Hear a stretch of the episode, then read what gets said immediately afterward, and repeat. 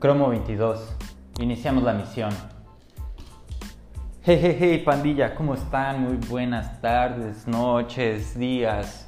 El horario que ustedes más prefieran para escuchar este su podcast, Cromo 22. ¿Qué es Cromo 22? Cromo 22 es un, podcast, como por 21 vez lo repito, acerca de graffiti.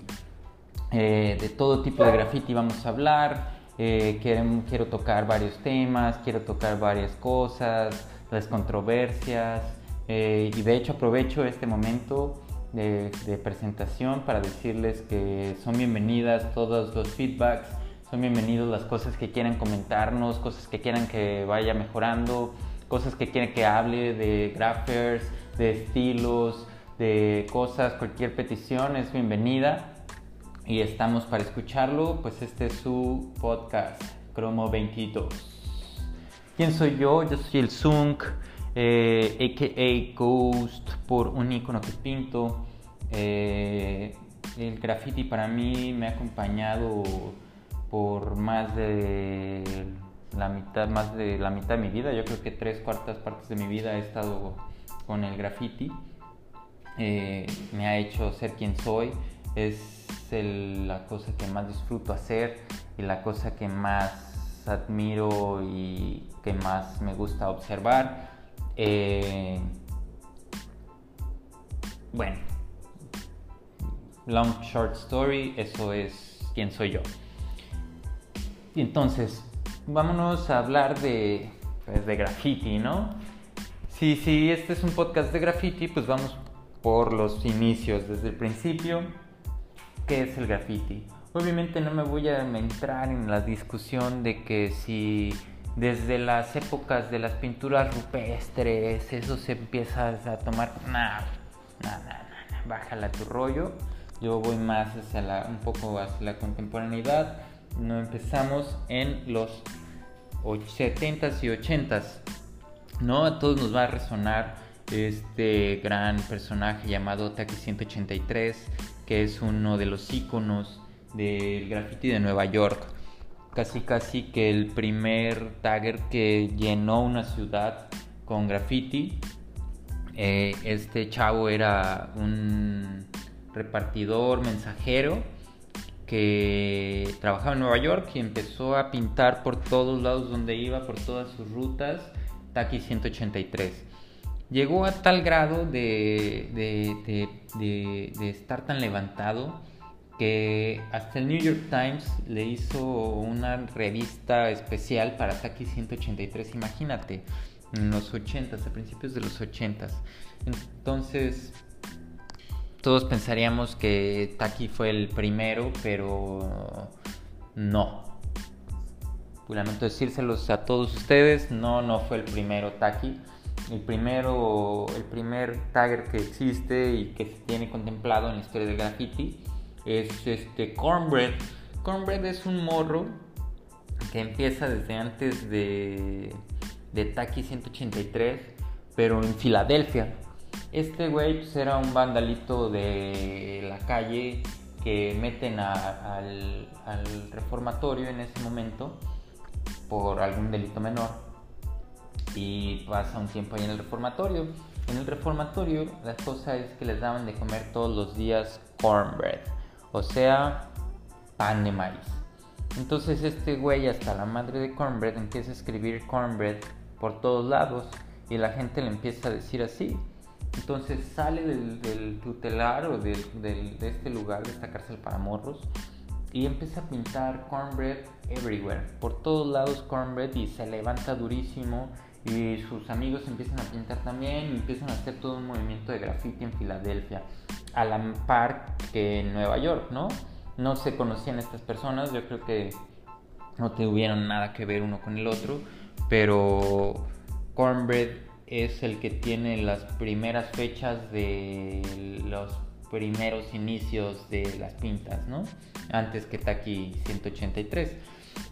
De todos modos, el movimiento en los 80 del graffiti pues agarra un auge súper fuerte en Estados Unidos y podemos ver a, diferentes, eh, pues ¿cómo le podríamos llamar? Artistas o pero pues es que ese es otro tema, ¿no? Eh, se me olvidó comentarlo al principio en, los, en, los, en, en la introducción. Si el graffiti se les hace arte o no se les hace arte, ¿no? Ese es que claro. No me voy a meter en camisa de once varas, pero el graffiti eh, por muchas personas es considerado arte, por muchas personas no es considerado arte. En mis cosas personal eh, tendríamos que irnos hasta el origen de la palabra arte y qué es arte, porque en un estricto sensu arte pues es alguna expresión artística que alguna expresión o algo que te genera una emoción o un sentimiento, ¿no? Entonces, si yo salgo a las 8 de la mañana de mi casa y veo que me la rayonearon toda con unos tags, con unas firmas, pues yo me, una persona normal se encabronaría, ¿no? Y dices, puta madre, pero ella está sintiendo algo, entonces en el sentido de que, de que el, el que el arte te, es algo que te hace sentir alguna emoción, pues ahí está sintiendo enojo, entonces es arte, aunque te haya hecho sentir una emoción que no es bonita o que no es una cosa que se aprecie por su belleza. Pero bueno, esas son cosas más objetivas que no me voy a meter en este momento, pero quería comentarlo, ¿no? Eh, regreso de nuevo a los, a los 80s y con toda esta banda de, de graffiti artists, artistas del graffiti, vándalos, grafiteros o taggers, como quisieran llamarles, ¿no? Entonces tenemos un movimiento que empieza a crecer tan grande y tan pesado que empiezan a llenar Nueva York por todos lados, empiezan a pintar en muros, empiezan a pintar en trenes, empiezan a pintar en el metro, y empiezan a pintar en cualquier lugar donde pueden pintar, ¿no? Y empiezan a pintar con el sol, empiezan a pintar con plumones, empiezan a pintar con brochas, y empiezan a pintar con lo que podían, ¿no? Entonces tenemos gente como el Sim, que es un, señor que ahorita es un señor muy grande, pero sigue activo y sigue pintando. Eh, está otro como Easy, que también sí, este, por ahí está pintando. Está Face 2, que este Face 2 hace poco falleció. Él es también conocido como el padre de las bombas. Tenemos a otros que es como Reps y Cost, también que se levantaron durísimo. Eh, en, Nueva York, pero ellos empezaron a tomar más fuerza en los años 90, que empezaron ellos a pegar propagandas y calcomanías, stickers con sus nombres, eh, que también usaban aerosol, usaban pintura y usaban de todo tipo de, cosas, pero, pero ellos se levantaron más por medio de los stickers. También tenemos por otra parte el movimiento femenil dentro del graffiti, que podemos verlo con una chica llamada Lady Pink, que ella también después tendría una formación artística eh, dentro de una formación artística de academia, por así decirlo, pero sus principios y su desarrollo pues fue por medio del graffiti. Lady Pink, tenemos a otros güeyes como Daisy Crash, tenemos también a Futura 2000, tenemos a Ja, efectivamente, Ja, que es una persona que se levantó nada más con poner Ja que también llenó Nueva York por todos lados y después se emigró a Los Ángeles y llenó Los Ángeles también de Haas.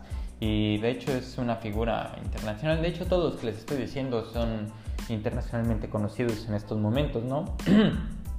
en su tiempo pues obviamente mm, muy pocos salían de Nueva York, pero pero de todos modos tenían, tienen una, son como de la super vieja escuela y de los pilares del graph, ¿no?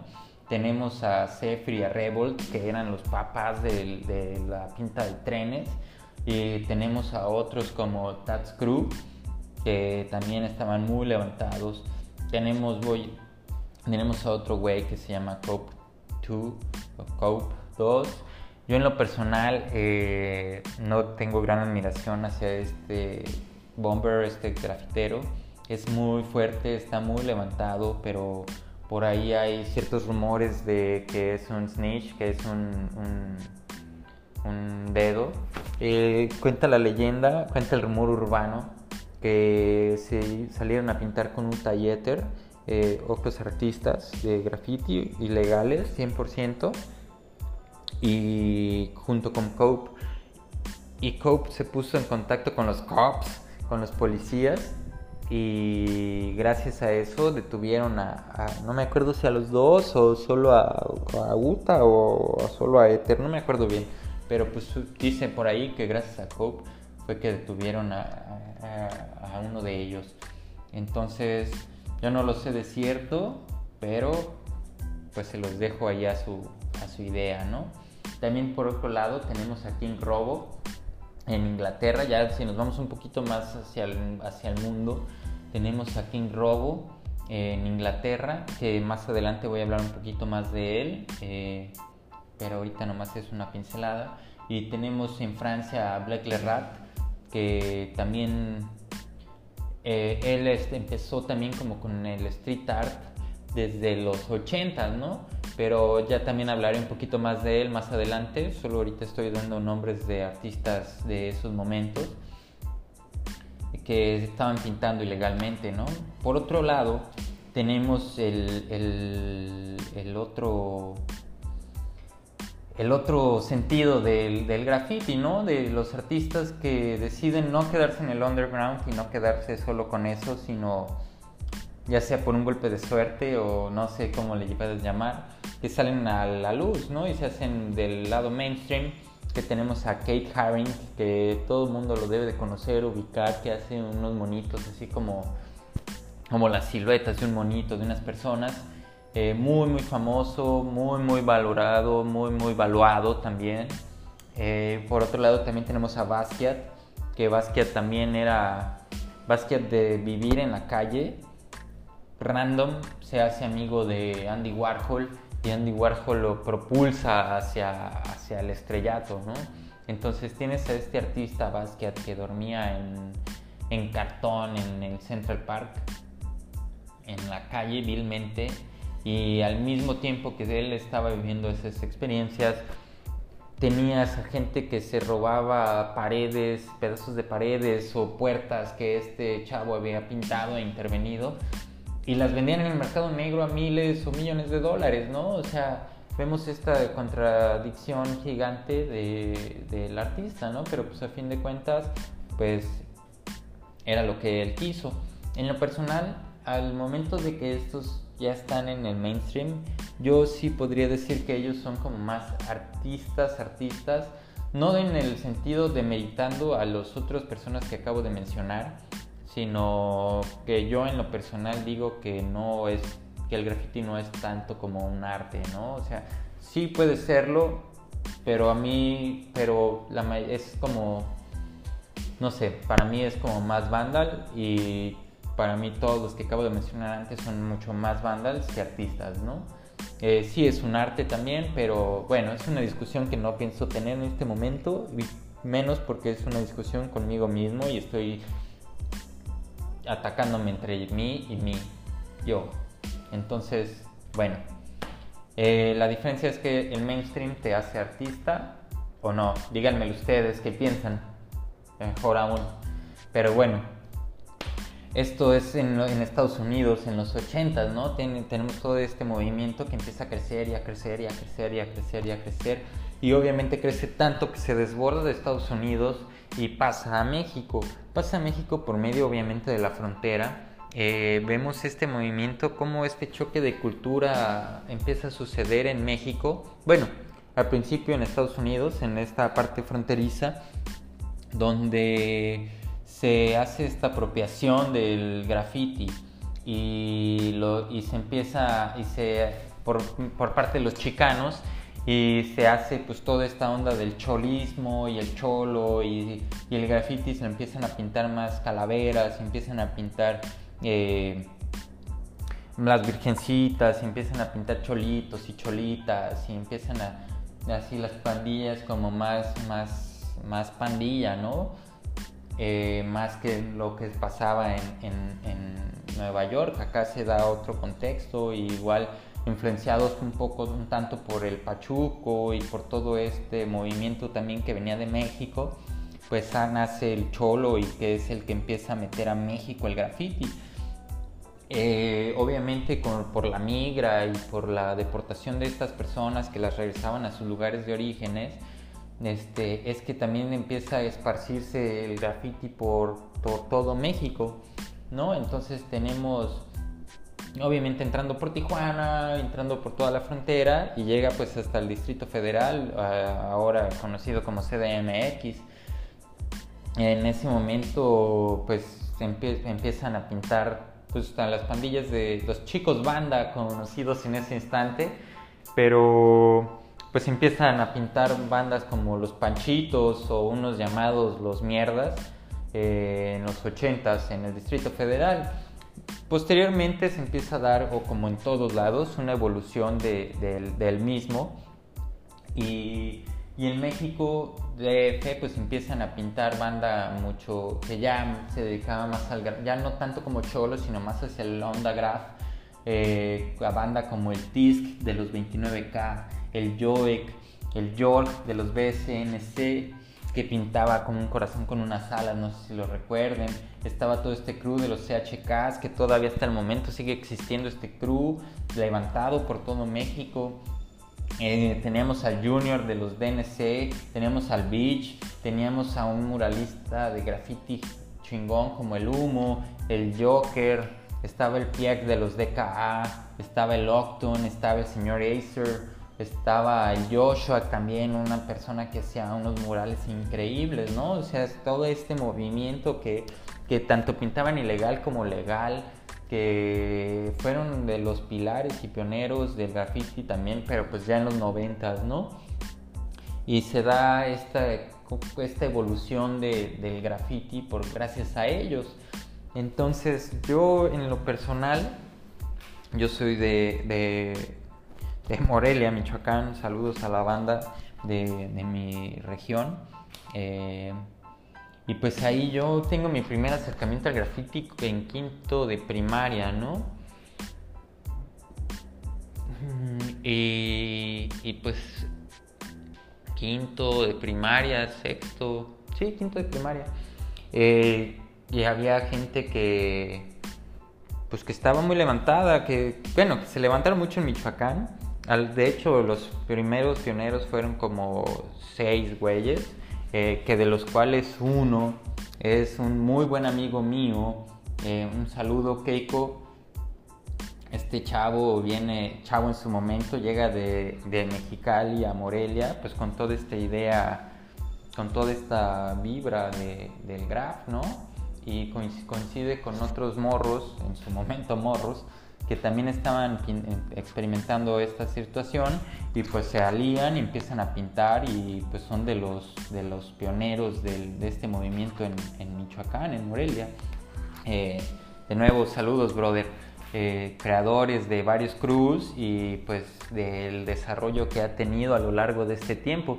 No pienso hablar en este momento del graffiti ahí en Morelia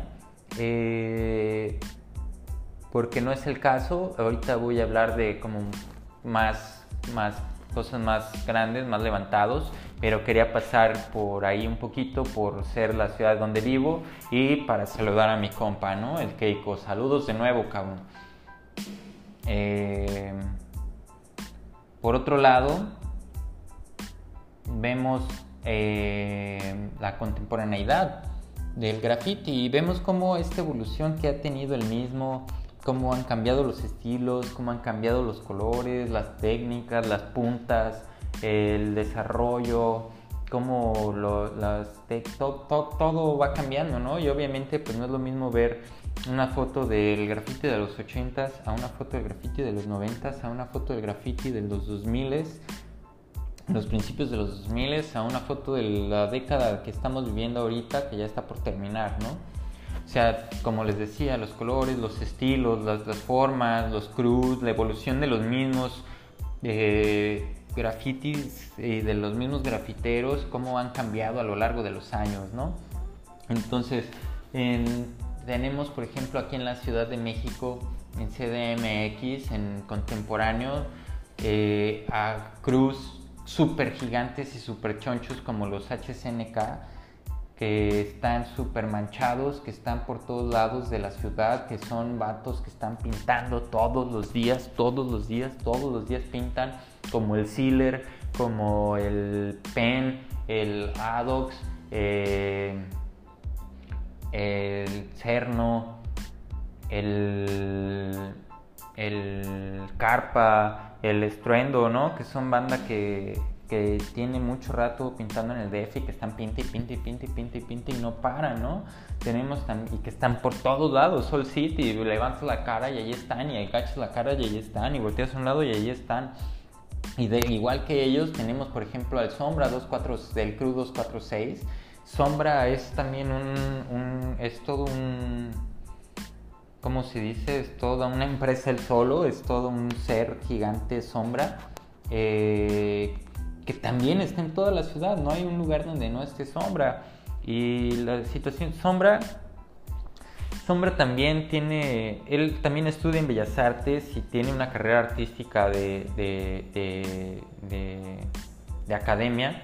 Sin embargo, Sombra se ha dedicado siempre a pintar en ilegal, ¿no? A pesar de que ha hecho algunas exposiciones en otras partes del mundo, eh, lo ha sabido manejar bastante bien porque si sigue, sigue en esto de la ilegalidad, es casi que el papá del ignorantismo y de estos movimientos. Eh, muy, muy, muy, ¿cómo se podría decir? Eh, eso lo odias o lo amas, ¿no? Eh, el estilo que maneja el sombra es un estilo, pues podríamos decirse muy feo, pero pues es un estilo muy propio y por lo mismo es un estilo que ha llevado muy, muy lejos y que solo él lo puede hacer de esa forma. Eh, por eso es tan odiado por unos y tan amado por otros, ¿no? Pero está en toda la ciudad.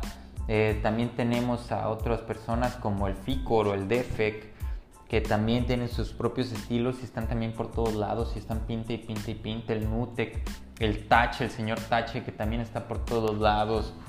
El Tache tenía unas bombas adentro del penal del Distrito Federal.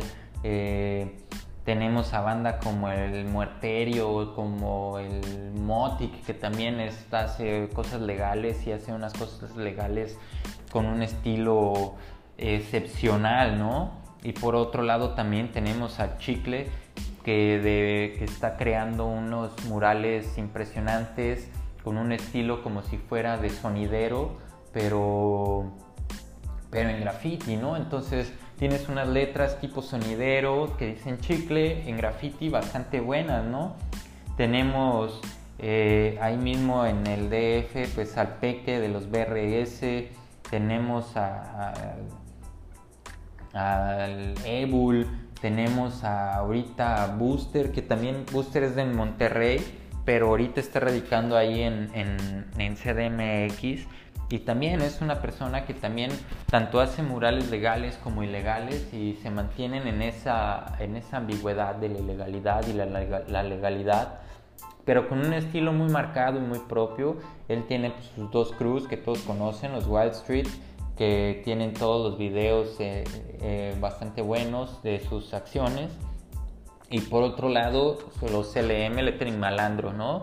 Que es también su línea de su estudio de tatú, donde pues es un crew, los de Lettering Malandro, de tatuadores y graffiti artists y taggers, eh, que están banda como el Happy, el Twin, el Clone, el Pletter, que es un máster para el lettering también, bueno, todos, el Orius, eh, son todos son unos maestros para el, para el lettering, al igual que pues este Booster, ¿no? Que también tiene años, años, años de estar pintando.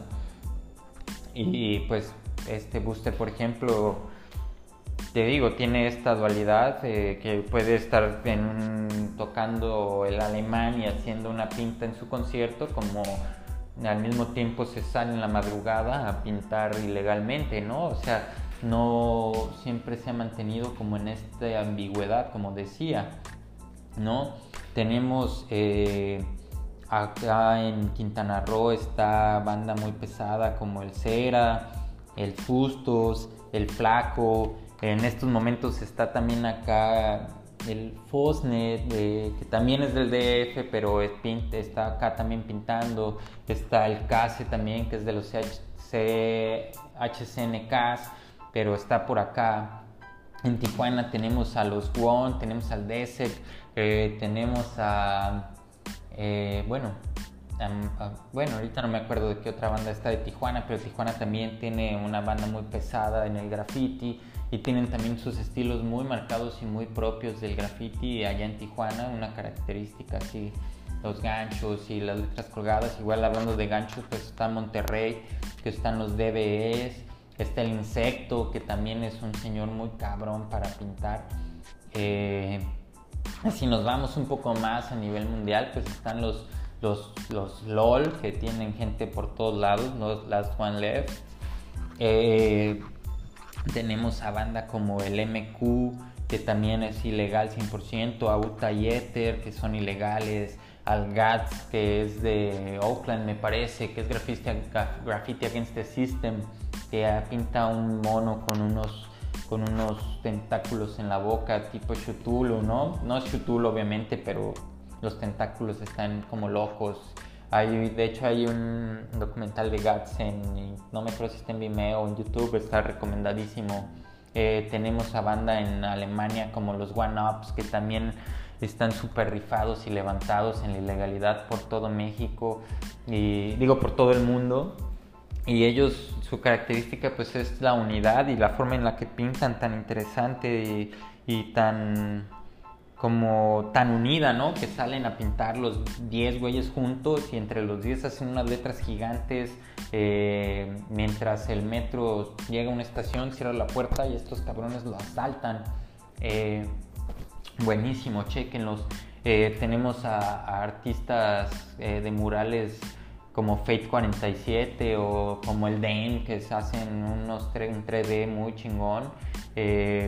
Tenemos también en el Gabacho a la banda como los MSKs, que también está ahí como el Jael, el Travis, el Nichos, el Norm que acaba de fallecer, está el Rime, el Revoc, ¿no?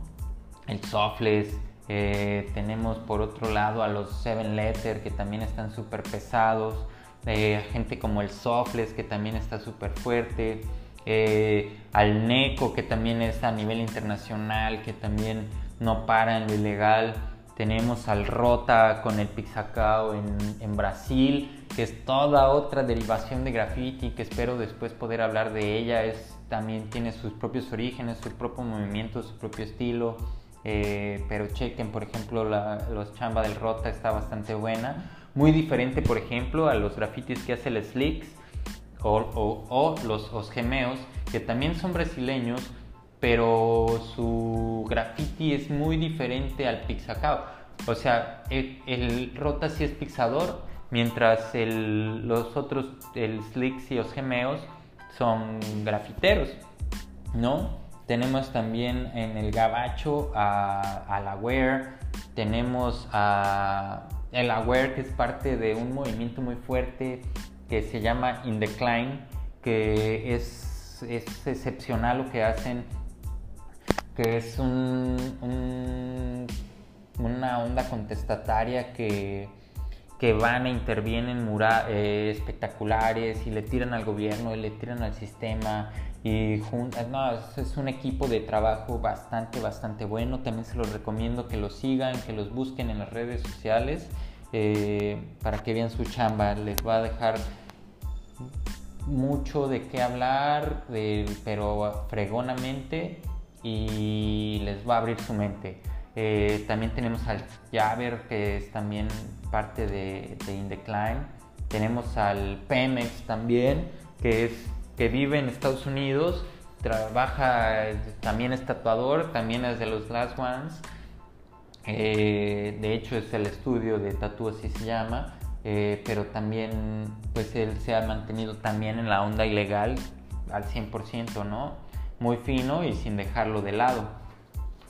Eh, tenemos eh, por otro lado en los europeos pues al rasco, eh, al does, al pita, que también son legales. Tenemos por ejemplo en Australia Lush, que es una persona, no lo conozco, pero sus grafitis son súper súper random, ¿no? O sea, él ya, ya pasó a hacer memes de graffiti, ¿no? Hace murales de memes, ¿no? O sea, está muy chido también su, su, idea, está buena, se los recomiendo también que le echen un ojo, ¿no? Pero bueno, yo ya me clavé un poco en, en, los nombres de los grafiteros.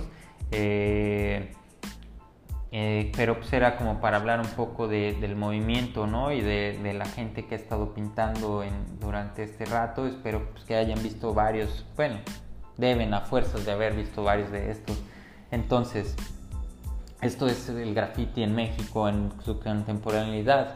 Pero bueno, el graffiti, ¿cómo lo, ¿en qué se divide? Para mí el graffiti, pues no para mí, ¿no? Sino para casi todos, el graffiti se divide en tags, en bombas y en murales. De ahí aparte yo pondría separado el street art. El street art es completamente separado y el street art también trae sus derivaciones, ¿no? Como en murales, stencils eh, y apropiaciones de espacios y demás cosas, ¿no? Pero es totalmente aparte del street art del graffiti. Entonces, ¿qué es un tag? Un tag pues es la, básicamente una firma, ¿no? Pero la clásica que la señora dice, esas pinches rayas que... Pero no es solo unas pinches rayas, ¿no? O sea, es todo este movimiento de corporal que se hace al hacer un tag. Es la técnica, la válvula, el uso, el cómo, cómo, cómo mueves el brazo, la muñeca, el cuerpo, esta danza que se tiene en la noche con el aerosol para poder hacer esa específica tipografía, ¿no? Que es básicamente irrepetible por otra persona. Por eso es una firma. Porque no la pueden repetir tan fácilmente, no se puede clonar así nomás. No, es lo chido de eso. En lo personal a mí me gusta mucho taguear porque a pesar de que es muy rápido y, y demás, está y ser la base del, del graph. Está chido cuando tienes tu propia técnica y, te experimentas movimientos y experimentas formas de letras, ¿no? Por otro lado tenemos, a las, tenemos las bombas, que son estas letras infladas, ya coloreadas, eh, las básicas de dos colores, digamos unas bombas negras con un corte cromo eh, que son solo eso, ¿no? Letras infladas, coloreadas, eh, con un corte y un outline, que ya también lleva un poco más proceso de elaboración. Digamos, en un tag te tardas 5 segundos a que te gusta 30 segundos un super tag gigante. Y pues con una bomba te puedes tardar de un minuto a 5 minutos, ¿no? O sea, ya le vamos metiendo más tiempo, más técnica, más bombas, eh, digo, más colores, más formas. Eh, también ahí esa apropiación del espacio que le das con la bomba, ese, las letras, cómo las manejas, el estilo que manejas, cómo las rellenas, eh, si las quieres bien planchaditas o las quieres sucias o alguna técnica. Por ejemplo, el tache tiene una técnica así como como cruzada, tejida, no sé cómo podría llamarse, bastante buena para las bombas, ¿no? que en estos momentos los bombarderos pues están a todo lo que da y, está súper chido clavar una bomba. Eh, jugar con los colores, con los estilos, como les digo, está bastante bueno. Eh, y es lo que les digo, ¿no? Para una persona común y corriente, pues es esta, esta parte del tag y las bombas que son más en la ilegalidad. Dicen, pues pinche raza y, y puras rayas y está bien culero, ¿no? Pero si nos vamos a un, va, está bien culero, pero hazlo tú, la gente no podría hacerlo, no podría ni rellenarlo de la misma manera, ni tener las mismas el mismo can control, ni hacer los movimientos, ni hacer los brillos, ni hacer los cortes, ni saber qué va primero, ¿no? Ni hacer ni... O sea, tiene toda una estructura que la gente común y corriente no, no puede captar porque no le interesa. porque para ellos solo es una pérdida de tiempo, es un acto vandálico o es alguna mierda que pintaron afuera de una casa, ¿no? Pero es algo, otra vez a donde yo voy. El graffiti es algo que, que hace que una ciudad esté viva, que dé este tono de existencia de la ciudad, esta identidad de la ciudad. Porque por un lado tenemos a toda la gente eh, bien estructurada con sus formas, con sus reglas, con sus leyes, con sus derechos, ¿no? Y estamos bombardeados por publicidad y estamos bombardeados por partidos políticos y estamos bombardeados por las caras de esos vatos. Eh, pero por otro lado, pues también, ¿por qué no puede existir el graffiti, no? Que es lo mismo, pero es mucho mejor porque no te estamos dando una, un mensaje subliminal de vota por mí, sino te estoy diciendo existo y estoy hasta la madre de todo esto, ¿no? Y también quiero estar aquí, y también quiero pintar, ¿no? ¿Y por qué no voy a pintarte un muro donde hoy no tengo derecho de pintar un muro? Si tú, si aquí antes había un árbol y tú decidiste matarlo para poder una barda, ¿no? Para poner una casa. Y ya nos podemos ir al rollo de la sociedad y la evolución y la urbanización y, todo este rollo, ¿no? Pero pues ya esos son otros temas y de nuevo no me quiero meter en, cosas que, no, eh, que no debo tocar en este momento. Igual y después en un futuro estaría bueno platicar de eso y traer una persona que, que que esté en contra y una a favor o no sé, jugar con alguna cosa así, estaría bueno un diálogo de esos. Eh, pero bueno, retomando, eh, tenemos las tags, las bombas, están los murales, que ya los murales son letras y estilos mucho más diferentes, mucho más difícil, por así decirlo, que te llevan mucho más tiempo al llevarlo, que hay en 3D, que hay wild styles, que hay de varias formas y varios estilos bastante buenos. El lettering también, ¿no? Eh, que son varios estilos diferentes que ya te hacen que tengas mucho más tiempo, mucho más dedicación. También hay banda que los pintan ilegal, pero pues también obviamente no puedes estar ilegaleando durante dos, cinco, ocho horas, ¿no? En un lugar. Porque pues obviamente todos sabemos que pues, no siempre vas a tener ese tiempo y no siempre vas a tener la suerte de que ese día no llegue ningún policía por ti, ¿no? pero pues son estas letras que todos les gustan y que la gente ahorita tiene, pues, está adoptando como mucho más eh, el, sabor, ¿no? También tenemos dentro de los murales pues los rostros, las animaciones, este juego, ¿no? De, animación con, con, con, realidad o el hiperrealismo, ¿no? Está bastante bueno, hay muchos artistas bastante, bastante, bastante buenos, pero ya hablaremos de eso en otro momento. Eh, y por el otro lado tenemos al street art. El street art para mí no es graffiti, nunca lo va a ser y no pertenecen a lo mismo. El street art sí toma algunas técnicas y nace a, partir del graffiti, pero pues digamos que es como la banda más snob, ¿no? Y hay, buenos representantes bastante fuertes, eh, como el Banksy, en lo personal no me gusta para nada lo que hace porque se me hace una doble moral bastante absurda, pero, pero en, sus principios empezó bastante chido, llegó a hacer bastantes cosas, ahorita se me hace, te digo, tienen esa doble moral porque en Inglaterra les ponen un acrílico a las piezas de Banksy para que ni los encimen, ni lo borren, y se, y se proteja y demás. Entonces están los escuadrones anti-graffiti de Inglaterra, que es banda que se dedica a despintar la ciudad, ¿no? Y tienen la indicación de despintar toda la ciudad, todo el graffiti de la ciudad, menos los Banksys. ¿No? Y hay un, documental bastante bueno que se llama Banksy vs. Robo, eh, Graffiti Wars, Banksy vs. Robo, es en YouTube, se los recomiendo, donde entrevistan a ellos y, ellos mismos dicen, así es que yo no entiendo por qué este sí y este no, ¿no? O por qué este sí lo debo respetar y hay otros que están pintas mucho mejores, mucho más elaboradas y esas las tengo que borrar, ¿no? Este documental se los, recomiendo. Al principio hablé de Robo, de King Robo de Inglaterra. Este era, pues es de los taggers que tienen más tiempo y inician una guerra con Banksy porque existía abajo de un puente unas bombas del robo que eran las bombas más viejas de toda Inglaterra. ¿no? Por eso era el King Robo. Y llega Banksy y lo encima.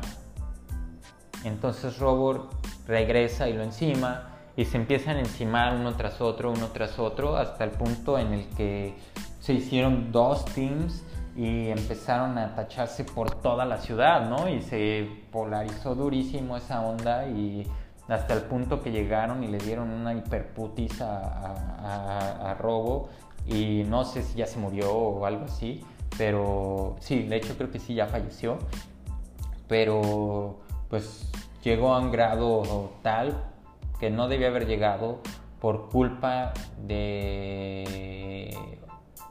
Bueno, subjetividades que cada quien lo puede interpretar como quieran. Vean este documental, está bastante chido, se los recomiendo. Banksy vs. Robo, Graffiti Wars. Está en YouTube y en Vimeo. Eh, bueno, entonces básicamente este es mi primer capítulo de este podcast de graffiti. Esto es Cromo 22. Eh, los invito a seguir escuchándome. Eh, hoy vamos a subirlo un día jueves, pero esto se va a estar eh, repitiendo cada día viernes. Todos los viernes voy a subir yo un, un, podcast nuevo, un, capítulo nuevo de este podcast, digo, para que lo escuchen, espérenlo. Vamos a ir tomando temas diferentes, vamos a ir hablando de diferentes cosas, vamos a traer gente a platicar. También ustedes los invito, mándenme audios, eh, mándenme mensajes, qué es lo que les gusta, qué les gustaría que habláramos, si de algún estilo en especial, de algún eh, eh, grafitero en especial, de marcas, de aerosoles, de no sé, cualquier idea que tengan, son bienvenidas todas las ideas. Es chido el feedback también, qué piensan de, todo esto, qué les pareció el primer capítulo. Por el momento me despido. Yo soy Zung. Esto es Cromo 22. Peace out.